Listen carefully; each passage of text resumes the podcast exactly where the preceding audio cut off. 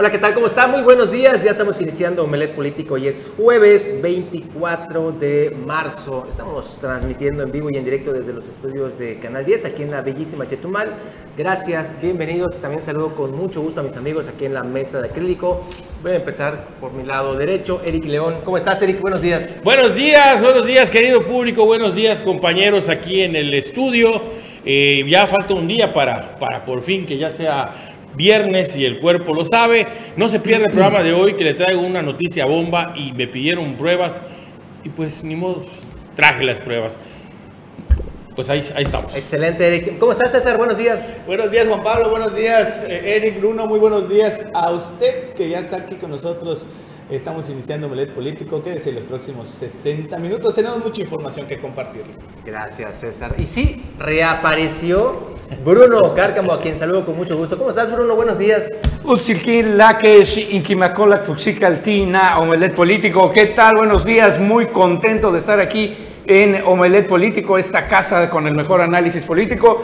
Eh, Juan Pablo, Eric, César, pues un placer estar aquí de vuelta después de unos temas de salud. Pero bueno, listos al 100 y eh, para dar el mejor análisis, como ya lo saben, aquí en esta mesa de acrílico, de lo que pasa y acontece en todos los días. Oye, ¿y estuviste allá en, la inauguración del aeropuerto?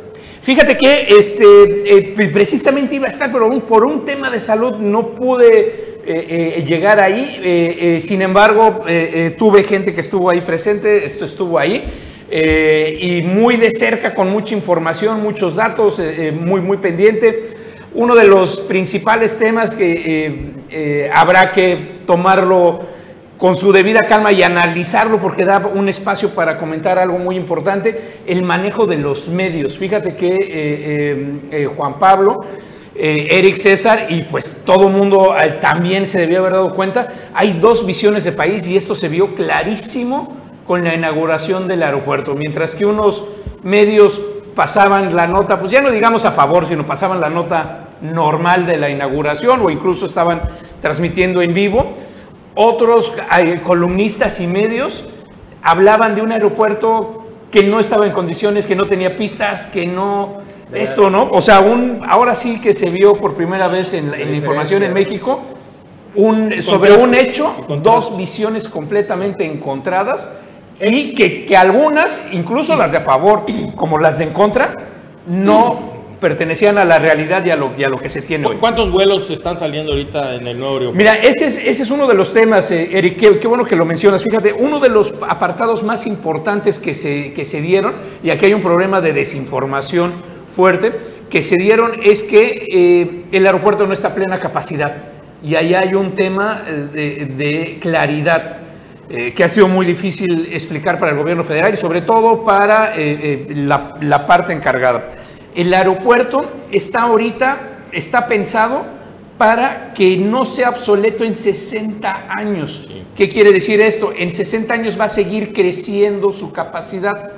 lo que se inauguró es la primera fase y por primera fase aquí hay un problema de cómo entendemos las fases. Sí, claro. Por claro. primera fase es que ya está funcionando la primera fase de los 60 años. O sea, la primera parte de cómo debería de estar el aeropuerto operando por los próximos 15 ya está completamente al 100. Eso implica que debería de tener en esta fase a pleno entre 60 y 80 vuelos diarios. Los cuales tiene, me parece, como 12, ¿no? Entre 12 y 15. Hay 12 vuelos, hay 12 vuelos comerciales eh, en, en, funcionamiento, pero lo más importante de los 12 vuelos falta, bueno, lógicamente acaba de iniciar operaciones, eh, líneas internacionales solo hay una, va a ser complejo que, que, se muevan por, logísticamente por las operaciones de los demás en el Valle de la Ciudad de México. Imagínate transportar a tu gente y de vuelta sí, claro. todo el tiempo, mientras que en el aeropuerto de la Ciudad de México las aerolíneas internacionales no tienen que que pagar nada de transporte. Entonces, bueno, hay, un, hay, un, transporte ¿no? que, que va a llegar. pues en eso está, no, esa, esa es parte de las cosas que están incompletas, pero no le corresponde al aeropuerto. O sea, eh, eh, que, que, es el, las obras del aeropuerto son el aeropuerto en sí. Sí, las, las empresas son las que tienen que Comunicaciones ir. y transporte claro. y el Estado de México es quien no acabó su parte de poner el tren que lleva y el segundo piso, la vialidad exclusiva. Entonces, ahorita hay 12 vuelos, deberían de estar arrancando, las estimaciones y lo que querían es empezar entre 20 y 24 vuelos.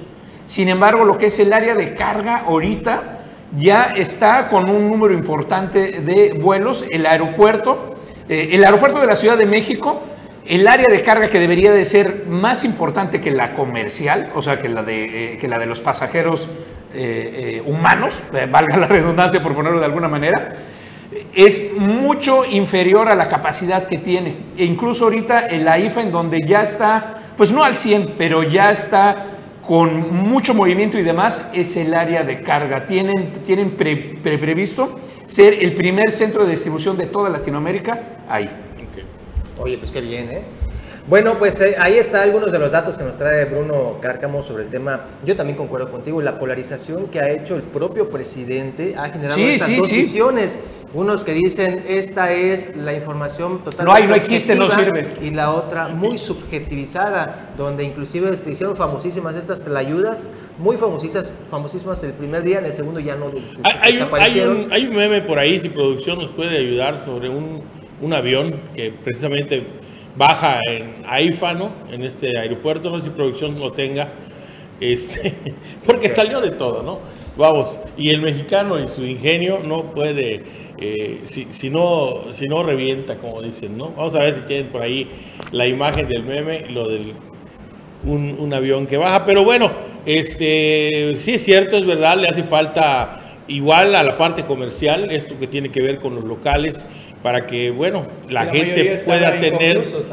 La gente pueda tener todos los servicios. Recuerden que cuando hay una, eh, vamos, servicio de tanta gente, pues se necesita alimentos, se necesitan diferentes este, servicios. Ahora bien, Eric, qué bueno que lo, que, lo, mencionas. Hay que recordar que esto está inaugurando. O sea, el, el, domingo, a ver, hay dos temas bien importantes aquí, nada más para recalcar, y ya vámonos a otro, este, para no quedarnos aquí. Dos temas bien importantes. El primero, es un aeropuerto de uso mixto. Esto no se había visto en el país. En América Latina no hay ninguno de uso mixto. En el mundo hay tres aeropuertos nada más de uso mixto. ¿Y qué quiere decir de uso mixto? Es militar y es civil. Y es un apartado muy importante. El aeropuerto está dentro de la base más relevante, más, eh, eh, con mayor número de activos, de elementos de la Fuerza Aérea de México. O sea, Santa Lucía es ahora sí que este, si llega el, día de la independencia y viajan y bajan los alienígenas, a lo que bajan es al aeropuerto de Santa Lucía, porque allí es donde tenemos el fuerte de nuestra, de nuestra Fuerza Aérea. Si hay algún evento internacional, ahí bajarían los mandatarios. Exactamente. Bueno, no porque es una base militar, es que ese es el tema. No es, no es, o sea, no es el aeropuerto civil más importante, sino es el militar. Entonces, ¿esto qué implica? Son instalaciones de máxima seguridad.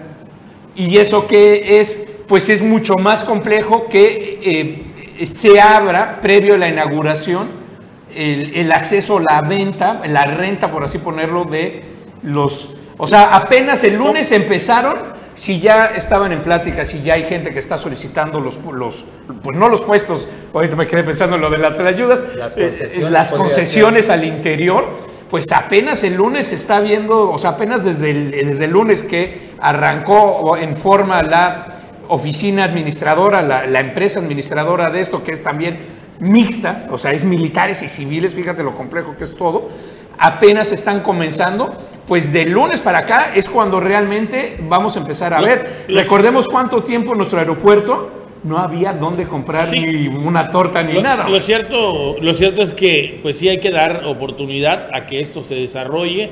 Quizás este pues se inaugura de manera un poco prematura, pero este sí hay que dar la oportunidad a que esto camine, ¿no? Pues sí. Bueno, y en eh, temas locales, César, tenemos asuntos con Nuevamente, seguridad, restaurantes y problemas en el Estado. Así es, eh, Bruno, compañeros. Eh, bueno, eh, mi compañero Juan Pablo Hernández fue el que realizó una, entrevista al presidente de la Coparmex, quien le ha informado que se han incrementado lo que son los casos de, de extorsión, principalmente contra la gente que es empresaria. ya no solo es la extorsión telefónica, sino que también las extorsiones de manera presencial, tratando de amedrentar obviamente al empresario, a sus familias, con el objetivo de conseguir este ya conocido como el derecho de piso. Una situación que todavía las autoridades policiales, incluso hasta las mismas de la fiscalía, no han podido pues eh, erradicar o combatir más bien porque es una, una problemática que se incrementa día con día, no solo en la zona sur, sino que en todo Quintana Roo. Vamos a ver la nota de Juan Pablo Hernández. Empresarios en Chetumal en la recta final de este gobierno estatal exigen mayores garantías de seguridad a sus empresas y hacia ellos mismos, ya que se observa más casos de llamadas de extorsión y casos de este tipo en la capital. Raúl Villanueva Argüelles, presidente de la Confederación Patronal de la República Mexicana, capítulo Chetumal, indicó que esto es insostenible y denota la fallida estrategia en materia de seguridad. Bueno, eh, por supuesto que es muy grave Digo, para nadie es un secreto los problemas de, de, inseguridad que sufre el país. Eh, no nada más aquí en la capital, en todas las ciudades eh, de cierta importancia hay muchos problemas de seguridad. Lamentablemente este es un problema que no se ha resuelto, que requiere del apoyo de los tres niveles de gobierno, requiere de una excelente coordinación, requiere de una planeación muy buena y requiere sobre todo de, de la disposición de la autoridad para hacer bien las cosas. Digo, lo que se ve no se juzga, como decía alguien por ahí. Y, y finalmente todos estos problemas que estamos viviendo, inseguridad, nos están diciendo que algo se está haciendo mal. Muy indefensa e inconforme, eh, sobre todo los empresarios que no pueden ver crecer sus negocios, que les piden derecho de piso, que los agreden y entonces ¿Qué hacemos? Añadió que el miedo existe entre el empresariado, ya que muchos no pueden ver crecer sus negocios, que estos delincuentes ya les caen incluso de manera presencial para realizar este llamado cobro de derecho de piso. Alertó a las autoridades y exigió garantías para los empresarios del sur que se sienten vulnerables ante la delincuencia. Para Notivisión, Juan Pablo Hernández. Aquí es importante mencionar algo. Eh, eh, Raúl Villanueva, el presidente de Coparmex, es el segundo empresario y líder de una agrupación de este tipo que hace esta denuncia. Anteriormente, hace unos 15 días, Joaquín Domayo también señaló eso y Joaquín Domayo es el presidente de la Unión de Bares y Similares del sur de Quintana Roo. La situación a seis meses que concluya esta administración pues se torna complicada en el tema de la procuración de justicia y también la prevención del delito, particularmente aquí en el sur del estado.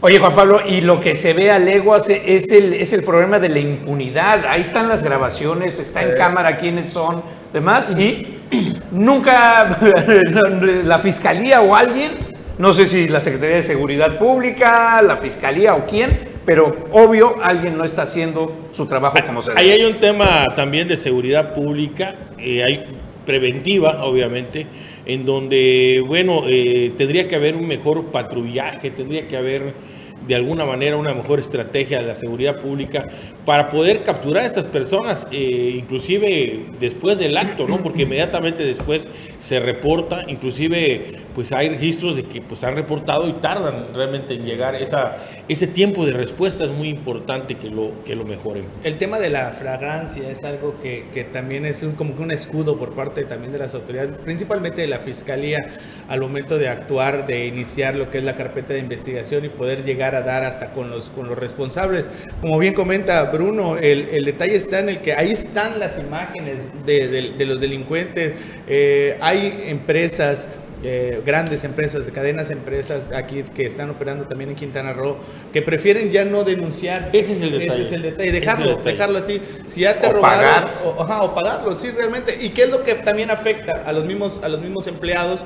Porque si tú como empleado, y te lo digo por conocimiento de causa, porque a un conocido le sucedió, eh, les ingresaron a, robar a una farmacia, se llevaron el dinero, no fue relativamente mucho, fueron como 800 pesos, pero por el hecho de que ellos eran los responsables de la mercancía y del efectivo que estaba en la, caja registradora, ellos tuvieron que pagar ese dinero que a, a ellos les robaron. Entonces, ¿por qué? Porque la empresa ya decide no seguir con la o no interponer lo que es la querella para iniciar lo que es lo que es la carpeta de investigación por el tiempo que pierden estar yendo a la fiscalía, César. dando vueltas, presentando pruebas, que al final de cuentas no pasa nada. Tengo entendido que si no los agarran en fragancia eh, y si, si la persona no, no denuncia, eh, la fiscalía no puede intervenir.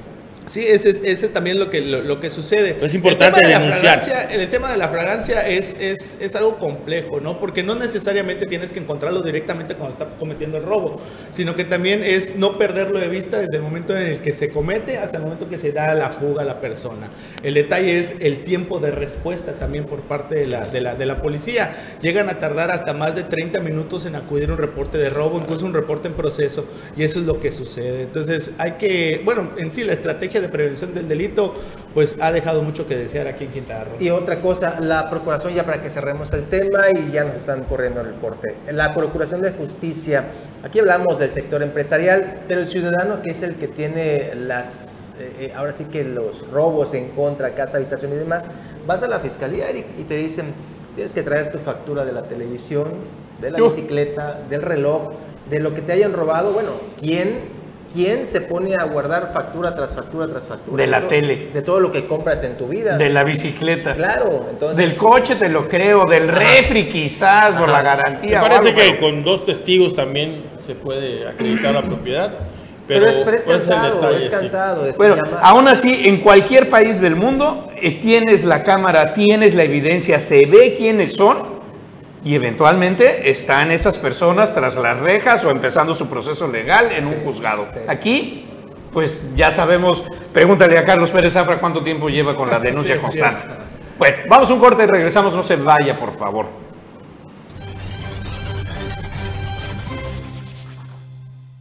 Ya estamos de regreso, muchas gracias. Y ya se integra a la mesa de acrílico el profe de la información, Anuar Moguel, a quien saludo con mucho gusto. Anuar, buenos días. ¿Qué tal? Buenos días, Juan Pablo. Bruno, qué bueno verte ver de vuelta. Gracias. Eh, Eric y sobre todo a todos los que ven Omelet Político. Buenos días. Oigan, pues ya salió este, la lista precisamente que emitió ayer, ayer ya bastante tardecito, el Instituto Nacional Electoral de este proceso de renovación en la presidencia del Instituto Electoral de Quintana Roo. 21 personas se han inscrito ya y que reúnen los requisitos de, de- de procedibilidad, evi- evidentemente con esto, para poder participar en este proceso. Ahí tenemos la, la lista para que usted vea quiénes a detalle son, no la tenemos, quiénes son a detalle los que tienen este, ahora sí que este, este tema.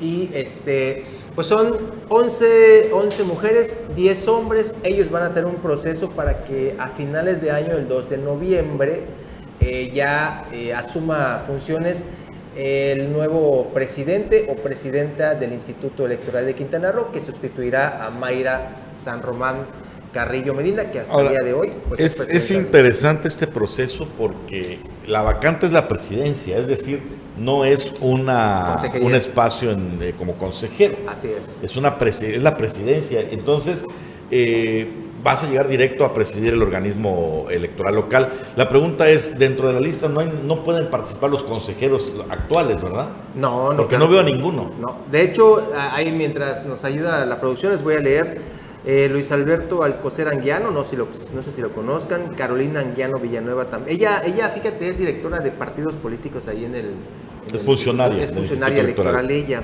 Humberto Ceballos Magaña, Nora Cerón González, ahí está. quien fue presidenta del Tribunal Electoral de Quintana Roo, no con muy buen recuerdo, Nora Cerón González, Juana del Rocío Cocom, David Cortés, Patricia del Rocío Cortés, eh, Eliud de la Torre, José Abraham eh, Fierro, María de los Ángeles Gil, Julio Arrael González, Diana Patricia Hernández, Mario Manzanero, Gabriel Manzanilla, Enrique Mora Castillo, también se le recuerda, él fue ombudsman, Sí, este, sí, sí, titular de Así derechos es, humanos así es. aquí en el en el en en Quintana Roo y ha ocupado varios cargos también. Eh, Irma Ortiz, Rubí Pacheco, Yesenia Polanco Zul, Ana Gracela Vidal Pérez, Fabián Villafañez y Eric Alejandro Villanueva Ramírez. Al- hasta ahorita suena alguno como favorito, aunque sabemos que este es un proceso largo entrevistas, exámenes, y los que designan finalmente son los consejeros del INE. Así es. Al, a quien va a resultar el, el presidente del tribunal, Elect- perdón, del organismo electoral local, de los, del OPLE de Quintana Roo, que es el IECRO. Eh, y bueno, pues ahí también juega la política, el que mejor se mueva en esos niveles de- del INE, pues son los que mejores posibilidades tienen. Una pregunta, Juan Pablo. eh, ¿Esta renovación estaría para el próximo proceso electoral? No, Ya, hasta ya, que. Sería después, posterior a- De hecho, este proceso electoral 2021-22, este que estamos viviendo, donde, donde se va a elegir gobernador y diputados, sería el último que estaría eh, organizando, por decirlo de una manera muy coloquial, Mayra San Román, que termina su periodo este 2 de noviembre. Es decir, concluye el O sea, le proceso. toca el proceso, Le los juicios, proceso, sí. completamente todo. Le toca el proceso en el organismo electoral. eh, tuvo sus momentos difíciles, tuvo su momento tambaleante Mayra San Hubo momentos de crisis para, para Eh, aquella denuncia que hiciera en su momento Ah, la hoy sí, magistrada como Claudia Claudia Carrillo, Carrillo, sí. puso a parir no solo a Mayra, sino a varios funcionarios. Estuvieron así al borde de la destitución, pero pues una vez pasada la crisis, vino la calva y ya está terminando eh, su periodo. ¿no? ¿Por cuántos años es este Siete, cargo? siete años. Siete eh, de hecho, este, el periodo de Mayra San Román termina este 2 de noviembre y el 3 de noviembre ya es cuando inicia por siete años el periodo del que será él o la próxima presidente o presidenta del, del IECRO. El 2 de abril habrá un primer examen de conocimientos y habilidades que lo aplicará el INE, evidentemente. Los resultados se darán a conocer eh, 12 días después y de ahí el 7 de mayo habrá nuevamente una fase de ensayo en materia electoral, eso para el 7 de mayo, que será publicado el resultado el 19 de julio. Y pues ahí vendrá precisamente la etapa de entrevistas, que es la última etapa, que será ante los consejeros del Instituto Nacional Electoral, esto el 22 de agosto. Así que pues bueno, ahí se, ya se empieza a mover, ahí veíamos algunos conocidos, otros no tanto, de los que quieren ser el próximo presidente del Instituto Electoral de Quintana Roo. Uf, movido, movido. Y donde también estuvo movido fue Cozumel. Ahí empiezan las investigaciones con el regidor Pedro Centeno por su, por su actuar Uh. dentro del Partido del Trabajo. Vamos a ver la nota y ahora la comentamos.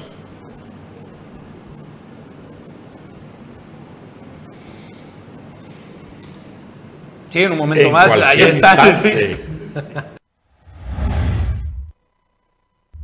A pesar que ha tenido una llamada de atención por parte de la dirigencia estatal del Partido del Trabajo, al que pertenece el regidor Pedro Centeno, a nivel nacional ya están haciendo una investigación en su contra por la forma que se ha venido desempeñando en su cargo y la manera como se dirige con insultos a la alcaldesa Juanita Alonso Marrufo y a sus compañeras concejales.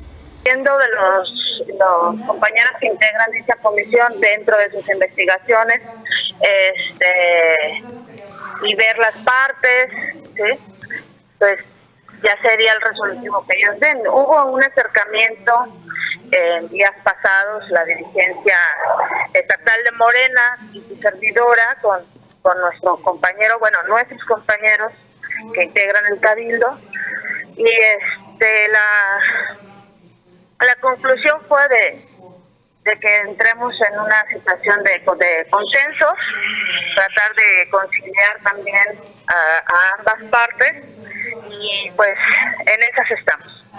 No, yo creo que los compañeros, que cada parte defiende su postura, ¿sí? y por eso el, el tema de que nosotros como dirección eh, entremos a conciliar entre ambos.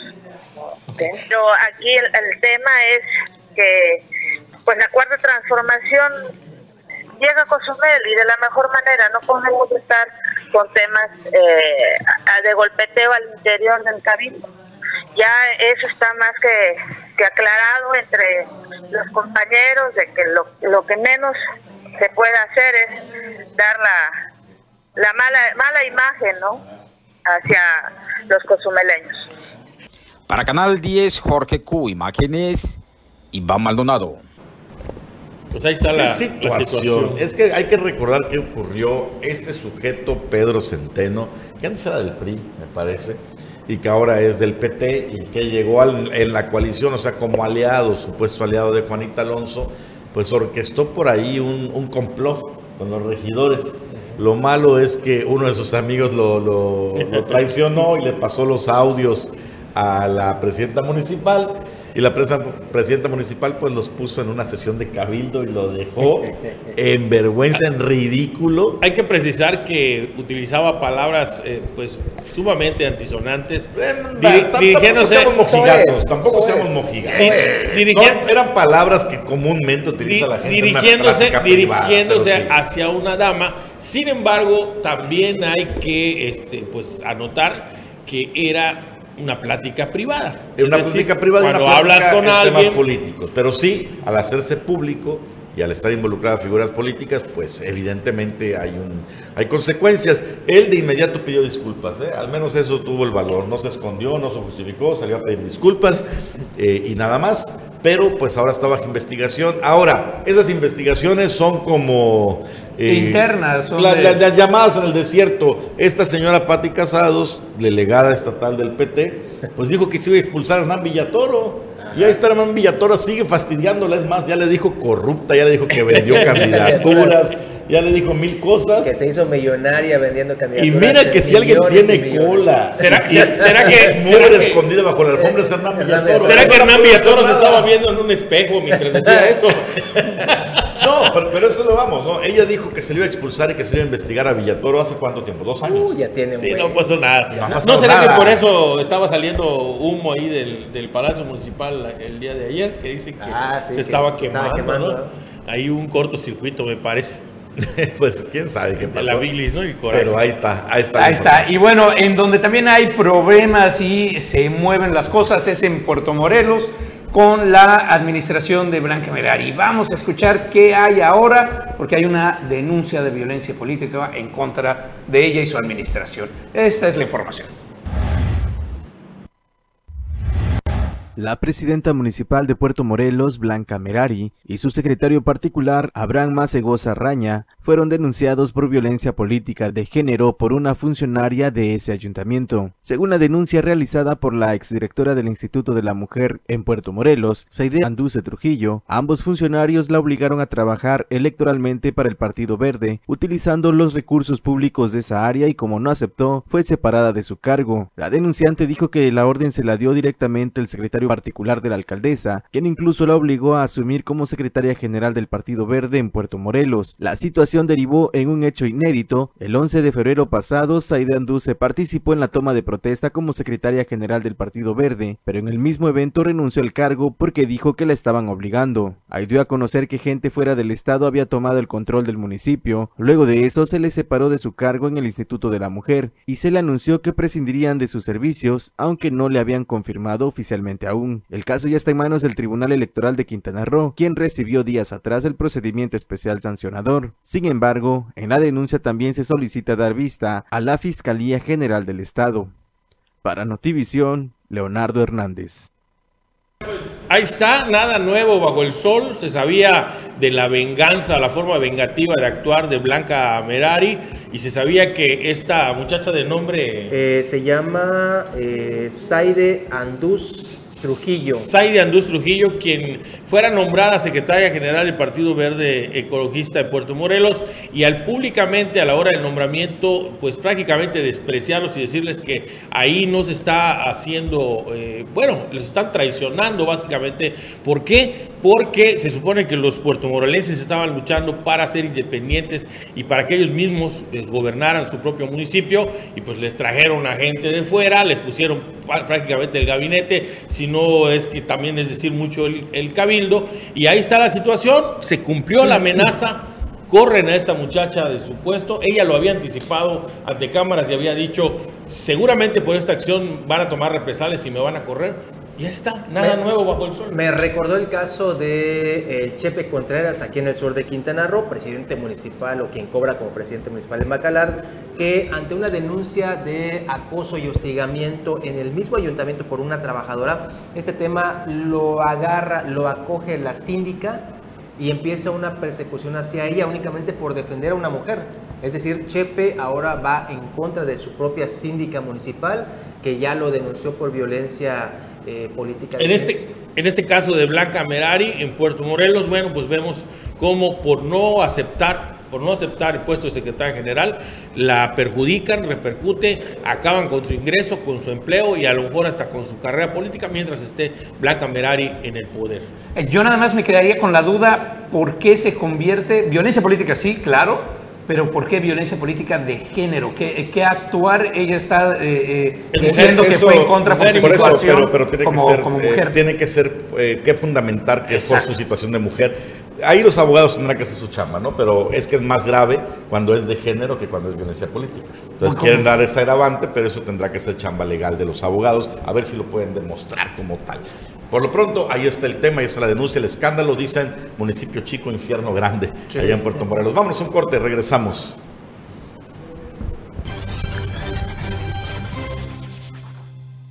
Bueno, pues ya estamos de regreso aquí en Omelet Político. Eh, muchas gracias por seguir con nosotros. Y como bueno, lo prometido es deuda, eh, la vuelve a hacer Arcilita otra vez. Vamos a ver eh, precisamente esta entrevista que le hacen eh, con lo que tiene que ver con las ayudas sociales. Vamos a ver el video. ¿Cuántos millones de pesos es para ayudas sociales? Del presupuesto que tiene el Congreso del Estado son casi 500 millones Son de pesos alrededor de 12 millones de pesos. en ayudas sociales. Y esos 99.5 millones de pesos, ¿dónde salieron? Pues son imprecisiones que lo manejan así. Por eso les digo, pues son imprecisiones que se manejan. Son imprecisiones, pues. Es, es facultad de los diputados ejercer un presupuesto para eso. Sí, por supuesto, está en la Constitución. A lo mejor nunca se les ha, fallecido, algún familiar no tenga ni para la caja de muertos. A lo mejor tuvieron un dolor, ¿sí? Y pudieron comprar su paracetamol. A lo mejor, Dios no lo quiera, si alguno tuviese un cáncer, pues tendría dinero para enfrentar la enfermedad del cáncer. Pero mucha población quintanarroense no tiene esas condiciones de vida que estos compañeros de estas asociaciones tienen. Requieren forzosamente que alguien les ayude a pagar la caja de muertos del hijo que no tienen. Lo que se requiere es una atención social que todos los diputados en todo el país conocen la necesidad de la ciudadanía, desconocen que hay ciudadanos que no tienen recursos para ciertas cosas.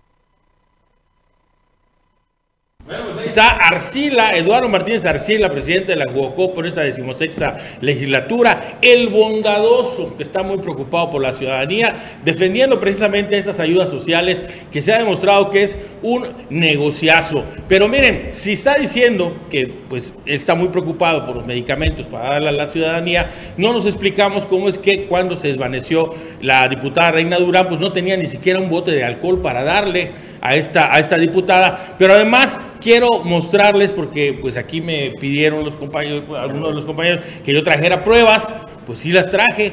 Y vean ustedes, vean ustedes lo que sucedió con una persona que precisamente fue a pedir ayuda social. Adelante con el video. Venga por aquí, por favor. ¿Cuál es su nombre, perdón? Petra Cruz Cruz. Que dice que no hay medicamentos, pero mi hijo necesita el medicamento, lo tenían que ponérselo a las doce y media. Y a mí me hice perder casi una hora y media más acá esperando un medicamento y no hay. Tiene pulmonía. Ahí en terapia intensiva, intensiva en la cama 3. Yo ando consiguiendo este medicamento porque le tocaba a las doce y media y no me pudieron apoyar. Aquí está la receta, no es mentira. La señora, pues, eh, o su hijo está peleando por su vida, viene al Congreso del Estado y resulta que, bueno, desafortunadamente no, no encuentra, no encuentra la ayuda. ¿Dónde está esa ayuda que ellos tienen inclusive presupuestada? Derivado, derivado de esto, quiero aclarar que este video es del 2019, cuando precisamente Eduardo Martínez Arcila era presidente de la Gran Comisión de la decimoquinta legislatura, pero bueno, es la misma persona y está pues prácticamente en el mismo puesto. Derivado de esto de las ayudas sociales, déjenme decirles si tenemos la imagen precisamente de Cintia de esa Guzmán, eh, ya tenemos la imagen por ahí del sistema estatal anticorrupción, pues eh, promovieron amparos y promovió, un amparo en el noveno, noveno de distrito con número de expediente, ahí les va el número 147 diagonal eh, 2022, donde se obtuvo la suspensión definitiva contra la partida de ayudas sociales del Congreso del Estado de Quintana Roo. Ya pueden quitar la imagen, muchas gracias. Eh, en el cual, bueno, pues ejercen más de 90 millones de pesos y no los 12 millones de pesos que precisamente afirma el presidente de la Jugocopo, Eduardo Martínez Arcila, que se le asigna a cada diputado que son 40 mil pesos mensuales. Aquí la pregunta es, ¿quién es el mentiroso? ¿El juzgado federal o Eduardo Martínez Arcila, porque precisamente él alega de que no son esos eh, noventa y tantos millones, sino que son 12 millones eh, de pesos. Y esta, esta suspensión se da debido a pues estos estos malos manejos que se están afirmando. Pero esta suspensión, ¿qué, alcance tiene? Digo, este, ¿se puede involucrar un juzgado en el tema presupuestal de un poder y ¿qué alcance tiene? Por decir, decir, a ver, se suspende esta partida y ¿qué pasa? Se pasa a gastos generales, porque el dinero finalmente es dinero del Congreso. Precisamente por lo que tú afirmas, y es de ahí de donde se agarran. Yo pregunto, Bueno, de lo que precisamente por lo que preguntas, es de dónde se agarran para seguir con estos gastos indebidos en el Congreso. Vamos, les dan según vamos a, decir que sean 40 mil pesos, más 20 mil pesos para las casas de gestión, más otros 25 mil pesos para gasolina, bueno, 85 mil pesos que se le dan a los diputados, además de su sueldo, pero en el caso de las ayudas sociales, dime quién va al Congreso, quién había ido en pandemia, cuánto tiempo ya pasó, y seguimos, y seguimos con este problema. El señor está mintiendo, y bueno, ahí tienen ustedes la situación. Bueno, como aquí somos plurales, también invitamos al diputado presidente de la Junta de Gobierno y Coordinación Política a si quiere hacer alguna aclaración sobre este tema. Los micrófonos de Omeledo Político siempre están abiertos. Quiero anunciarles que próximamente, bueno, pues les traeré, pues digo, las pruebas, porque tampoco se vale hablar sin fundamento, de las ayudas sociales que se han dado haciendo firmar documentos en blanco. Esto es gravísimo y hay pruebas, hay pruebas de que se está haciendo desde el Congreso del Estado, haciendo, eh, entregando ayudas sociales, pero a cambio están haciendo firmar en blanco.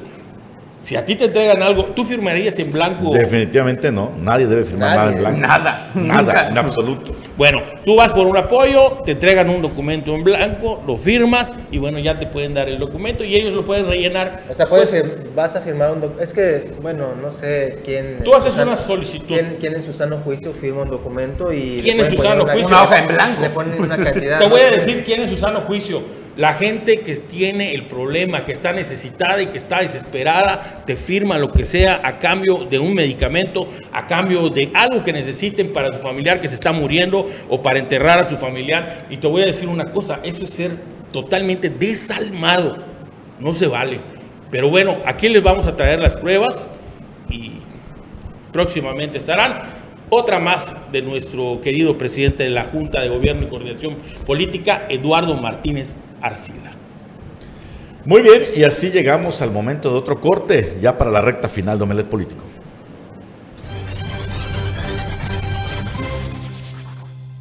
Estamos de vuelta en Omelet Político. Tema del sargazo. Preocupa esta mancha gigantesca que se acerca a las costas quintanarruenses y que además eh, se espera que impacte Bruno Uf, tremendo en el momento que empiezan las vacaciones de qué barbaridad no y, y eh, Anuar y lo que más preocupa es el pues sí hay que decirlo la aparente pasividad que está poniendo pasividad perdón que está poniendo la Secretaría de Marina frente al tema eh, es inminente, ya está el sargazo, como ya lo hemos visto, Majahual lleva tiempo con el sargazo, Playa del Carmen. Me reportaron que hoy se llevaron las lanchitas sargaceras que estaban aquí. En ah. se, las llevaron a, a hoy temprano. Ahora bien, está anunciando la Secretaría de Marina, ayer estaba diciendo que, las, eh, que sus obras, sus trabajos de levantar sargazo empezarán hasta mediados de abril, ya en plena Semana Santa, cuando debería de estar hoy. Hoy deberían de estar ya en la limpieza. Están preparándose y preparando todo el esquema y la estrategia, ¿no? Oye, ¿y qué tanto pueden hacer estas embarcaciones sargaceras? Nada, nada ya, lo, ya muchísimo lo ha dicho Carlos Pérez Zafra, nada. Eh, una de las posibles soluciones y de los mecanismos es lo que se va a implementar para la casa del inmigrante en Cancún, utilizar el sargazo como blocks de construcción. Hay una empresa que los va a hacer y va a donar 10 mil bloques para la construcción de la barda perimetral, dos metros de largo, además, y van a utilizar algo así como 70 toneladas de sargazo, las van a, transformar en los blogs eh, de construcción. Material térmico, ¿no? Material tiene muchos Pues mira, beneficios. eh, había, eh, se- eh, el año pasado, no sé si recuerdas, Eric, que, que se comentó que estaban haciendo esto, pero eh, eh, no lo habían podido lograr por el- un tema de la intemperie, se estaban deshaciendo los blogs eventualmente. O sea, eh, los blogs son estas cosas como de concreto, de etcétera. que para- sirve para construir la Pues construcción. más que sólido, son de estos de concreto que están huecos y, y- y demás. Sería como tabiques, más o Como menos. un tabique.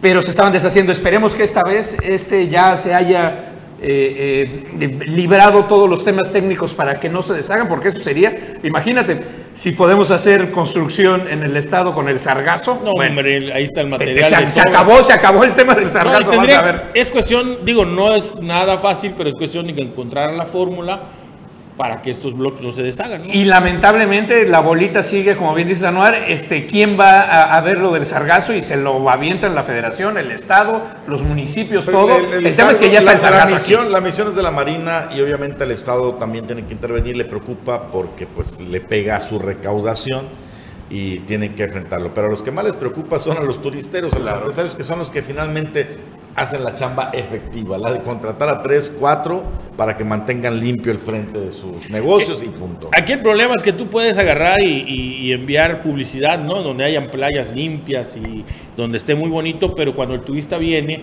y el turista se encuentra con una playa llena de sargazo, bueno, pues a la próxima, el problema es si a la próxima regresa, hay que cuidar a ese, a ese turismo, a ese capital turístico que tenemos. Nos, nos hacen por acá que llega un mensaje, Eric, que dicen que dijiste que le dan 7 millones a cada diputado por, por ayudas sociales. Cuare- 40 mil pesos mensuales. Son 480 mil pesos por diputado, es lo que nos dicen. Buen día, si son 12 millones entre 25 diputados, son 480 mil pesos por diputado, ¿no? Bueno, no, yo lo dije, está precisamente dentro del amparo que se metió y que está en un juzgado federal. Ese juzgado dice que le dan 7 millones a cada diputado. No, ese juzgado dice que en total en el año son 92 millones de pesos. Bueno, habría que checar bien ahí el dato, eh, revisando el presupuesto del Congreso. Bueno, mensaje que nos hacen llegar. César Castilla tiene información Así relevante. es. Eh, pasando ya a otro. ¿Te lo hicieron llegar en lo particular o te lo hicieron llegar en el programa? Lo hicieron llegar al programa. Está para que Adelante. en su momento ya lo puedan checar, ¿no? Bueno, pasando a otros temas, eh, el- eh, hace el, el principio de esta semana hubo una situación que se presentó aquí en la capital del estado con la desaparición de un pequeño. Esta, este tema se, se viralizó no solo en la capital del estado, sino en todo Quintana Roo. Incluso muchas personas se sumaron a la búsqueda de este pequeño de nombre Ángel. Eh, afortunadamente el pequeño ya está en casa, ya bueno, no está en casa, está ante la- las autoridades, pero ya lo encontraron, ah, está bien de salud. Pero eh, hubo problemas eh, o problemas que, que se generaron por la turba que estuvo en busca de este pequeño la desinformación, la mala información que también estuvo circulando a través de redes sociales pudo afectar a terceras personas. Tal es el caso de un taxista del número económico de 1616, quien eh, estuvo a punto de ser linchado solo por haber dado un servicio. Esta persona ya interpuso su denuncia ante un fiscal del Ministerio Público por, eh, por lo que pudo haber sido ocasionado, por la, perdió todo un día de trabajo, porque tuvo que ser resguardado en la fiscalía para evitar ser agredido por esta gente que estaba buscando al pequeño, que incluso él mismo menciona que mucha gente estuvo involucrada en este asunto nada más por el morbo de estar ahí y no con el objetivo de ayudar. Hay dos denuncias ya ante, ante, ante la fiscalía contra estas personas que se sumaron a la búsqueda de este niño, quienes también fueron a sacar a una mujer de un domicilio en, una de las colonias populares de aquí de la capital, que también estuvo a punto de, de agredirla. Tenemos una entrevista con, con el taxista que nos explica cómo estuvo eh, eh, todo este asunto, cómo lo involucraron a él y, el riesgo y el peligro en el que estuvo expuesto por, por gente que, que se, pues más bien se, se dejó llevar por mala información que giró en redes sociales.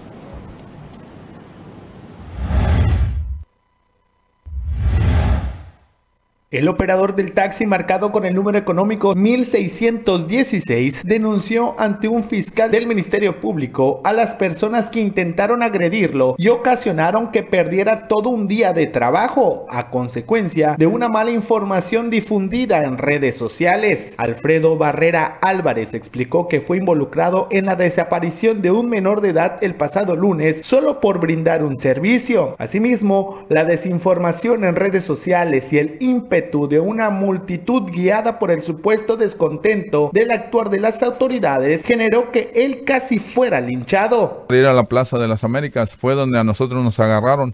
Este, ¿Por qué? Porque ya estaban confundiendo la, la comunicación, los mensajes ¿va? que mandaron, ya lo estaban confundiendo y ya me habían puesto a mí como, como responsable de esos hechos. ¿va? Entonces de ahí nos llevaron a la fiscalía y ahí nos quedamos todo el sábado, todo el, el día de, del lunes que nos detuvieron y este hasta el otro día salimos. Presentado y resguardado, ¿va? porque la multitud ya se había este destapado, o sea, ya era un un este Sí, ya nos querían agredir porque pues es que muchas veces las redes sociales va es lo que pasa que algo que publica cualquier persona, de ahí se va toda la gente, va. Entonces no debemos de ser eso, o sea, debemos de primero darnos cuenta el trabajo de las autoridades que están haciendo para poder llevar a cabo una cosa así, ¿va? Porque si no, se vaya a convertir en desgracia y vayan a pagar otras personas que no tienen que ver. Dijo que se gana la vida conduciendo su taxi y debido a que una persona sin conocimiento de causa lo señaló como sospechoso de la desaparición del pequeño Ángel, más de 100 personas intentaron agredirlo, por lo que fue resguardado en la fiscalía sin poder trabajar. Aseguró que si la policía Quintana Roo no hubiera intervenido pudo ser víctima de lesiones. Exhortó a la ciudadanía a no hacer caso de todo lo que se publica en redes sociales, ya que en su caso pudo terminar en una tragedia. Para Notivisión César Castilla. El detalle es el problema con la turba, de pronto cómo la controlas, cómo la cuando, dominas. Cuando no hay, este, ahora sí que conciencia, en las turbas no hay conciencia, y cuando no hay un actuar inmediato de la autoridad, afortunadamente no pasó a mayores. La, la turba no piensa, la turba reacciona. Pero por ejemplo en este caso mm, fueron taxistas y motorrepartidores los que detuvieron al taxista, no debió ocurrir. Sí, Querían sacar a la, a la abuelita también de Ajá, su casa no, y se- la pudieron haber linchado. No era la abuelita, era No, a la, la hermana, a era la la hermana tía. de la abuelastra, Ok, sí. ok. Pero eh, lo que sí es, es, es claro, la, la- hubo gente que, que se sumó a este movimiento no solo con el objetivo de ayudar, sino por el morbo y por estar ahí Claro. presente en, en un movimiento que, que lo que ellos buscaban era la confrontación y, y agredir a personas que no tenían eh, absolutamente nada que ver. Por fortuna, en este caso no hubo ninguna persona lesionada, pero sí eh, eh, eh, lo más grave que le sucedió a este taxista fue de que lo tuvieron que resguardar por más de un día sin poder trabajar y él lo menciona, yo me dedico, mi trabajo es el taxi, la yo, vi, yo diaria. como, ajá, yo como del taxi. Y Ahora, César, esta situación- lo, lo más grave eso, pero más grave aún, el, el- la amenaza a su integridad, a la vida propia, ajá, exacto. y eh, fomentada por dos temas. Uno, la impunidad, porque si no hubiera impunidad, no habría turba. O sea, nadie tendría que salir Exacto. a, a- a tomar justicia. Y dos, la desinformación, los fake news. Eso, por, por eso Bueno, hay que preparar algo Recordemos los que news. pasado en que en otros estados ha- han quemado a personas por fake news, ¿no? Sí, Por- por, este, este tipo de situaciones. Nos llega una imagen aquí que nos mandan hablando de la inflación que está brutal este año. ¿eh? No sé de la inflación. Según el INEGI, en la primera quincena de marzo llega al 7.29%. Histórica esta inflación post pandemia. Normalmente México cierra los años con entre el 3 y el 5% de inflación. Tremenda la situación.